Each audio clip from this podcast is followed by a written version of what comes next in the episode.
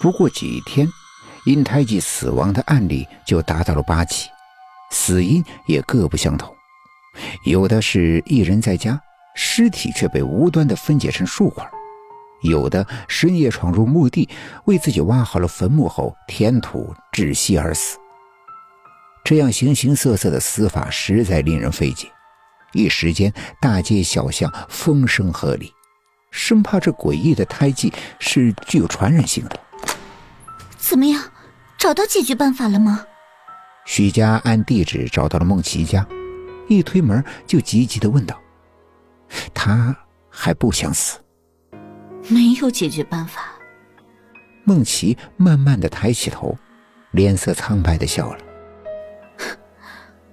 你还没发现吗？”许家隐隐猜到了什么。你用什么方法杀害别人，就要用同样的死法偿命。孟琪说：“徐佳脸色变了。你，你怎么知道？”他问。“你说，人的恶意怎么能那么大？”孟琪说：“明明和对方无冤无仇，为了妒忌就可以杀人，为了钱就可以拐卖无数的女人送进深山里，为了好玩。”就可以把同学逼进厕所里吃屎，为了贪欲，就可以杀人谋财、抢劫行凶，而年纪小的，更是坏到了骨子里。反正没到十八岁，干嘛不杀个人玩玩？哼，被发现了也是毫无悔意。你说？这些人活着有什么意义？啊，就算是到死，也是社会的渣子，不可能好的。别人的命，什么时候由你来全权定夺了？徐佳咬紧了牙，胸口像是压了块滚烫的巨石，压得他眼前阵阵发黑。孟琪冷漠的敲着他。你不就是个例子吗？哼，到现在你也没觉得自己错了吧？是不是还侥幸自己没有被警察抓住啊？哼，你，你是李倩的什么人？徐佳吸了口气，好朋友而已。孟琪轻声说：“他临死前很痛苦。”脸部的大面积溃烂，疼得他整宿都睡不着觉。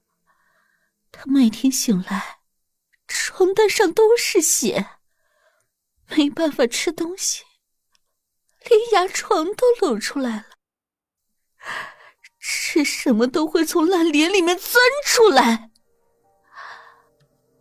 他盯着许家，语速越来越慢，可他都不知道。自己是被谁害成这个样子的？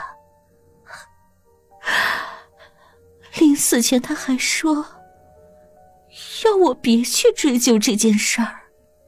孟琪叹了口气：“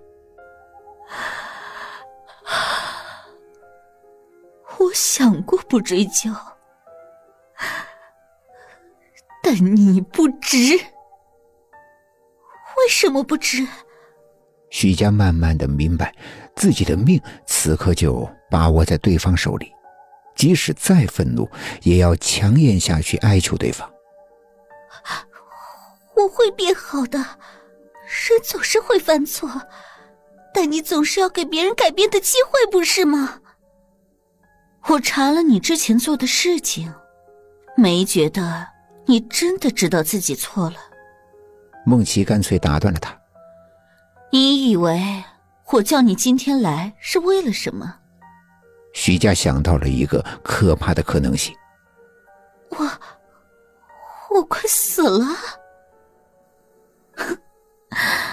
就在今天，孟琪笑了。我的工作室从来都不是什么非科学性现象研究所，从一开始我就打定了制造 T R 为活性病毒的主意。但显微活性总是不达标，而你，正好为我提供了最后一份样本。在最恰当的时候，徐家为自己送上了最后一根送命稻草。我，我要杀了你！徐家彻底失去了理智，他怎么也没想到，那个死去的女人竟然会以这种方式来报复自己。人都死了，凭什么不能让活着的人好过？徐家的胸口的怒气膨胀起来。将整张脸都挤压得面目全非，他浑身发麻，掐住孟琪的手都在发抖，额头青筋暴起，连眼珠都夹杂着血丝。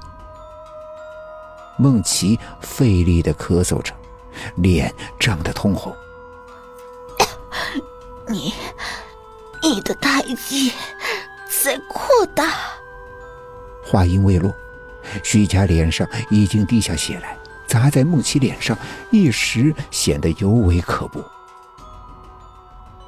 徐佳抹了把脸，满手是血，他慌乱的扯起孟琪，近乎语无伦次的恳求着：“救我，救我，求求你，你要我做什么都可以，我不想死。”太晚了，孟琪苦笑。徐佳只觉得脸上的剧痛不断加深，皮肉快速腐烂，血管裂开，疼得像一把钢针在脸上爆炸了。喉咙灼烧感越来越强烈，眼球也无法闭合，黏黏糊糊的晶状体直接裸露在空气中，死亡每一秒都以百米赛跑的速度奔向徐佳。救！救！救！我，徐家不甘心的拽着梦琪的衣角，被血模糊的眼球在费力的转动后，似乎看到了什么。梦琪的身上满是胎记，他们正贪婪的扭动着身子，吸食着他身上的血液。徐家终于解脱般的笑了，审判他人者，终将会被。他人审判。